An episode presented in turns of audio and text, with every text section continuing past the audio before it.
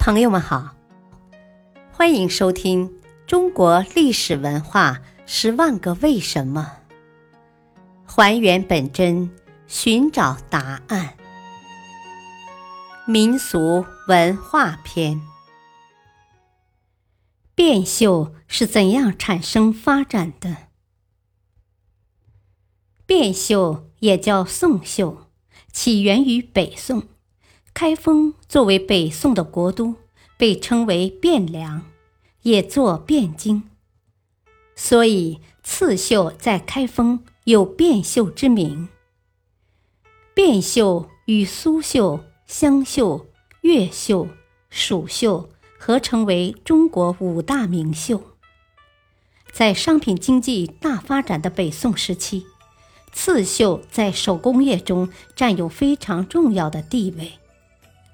据《东京梦华录》记载，北宋时期，皇宫设有文绣院，有三百多名绣女，专为皇帝、王妃、达官贵人刺绣服饰和绣画。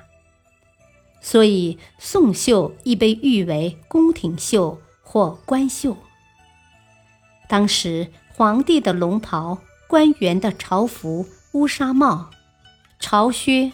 皆为宋绣精品，在民间，刺绣则更为普遍。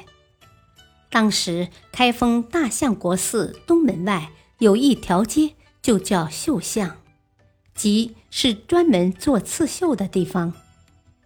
另外，从北宋政府对外经济交往的项目中可以看出，汴绣成为宋政府向他国赠送或交换的主要珍品。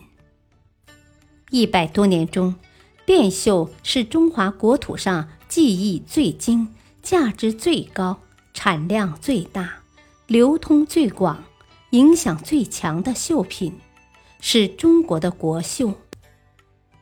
汴绣的发展与统治者的重视也是密切相关的。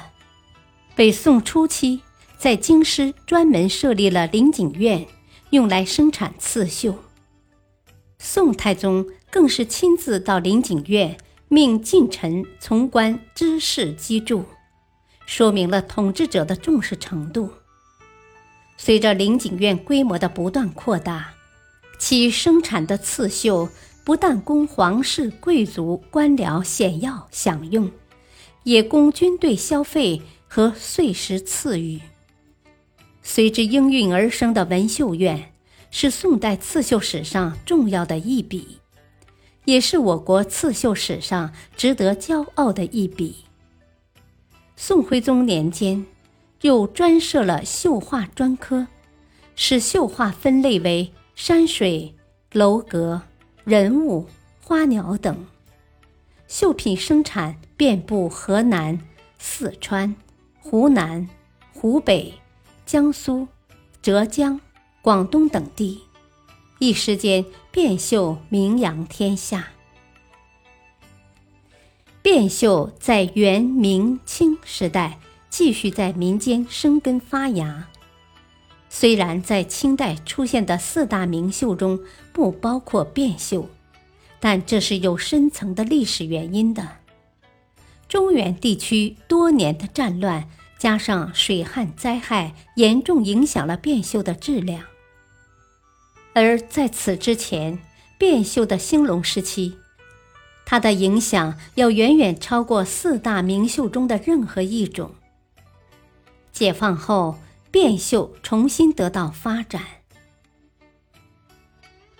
感谢收听，再会。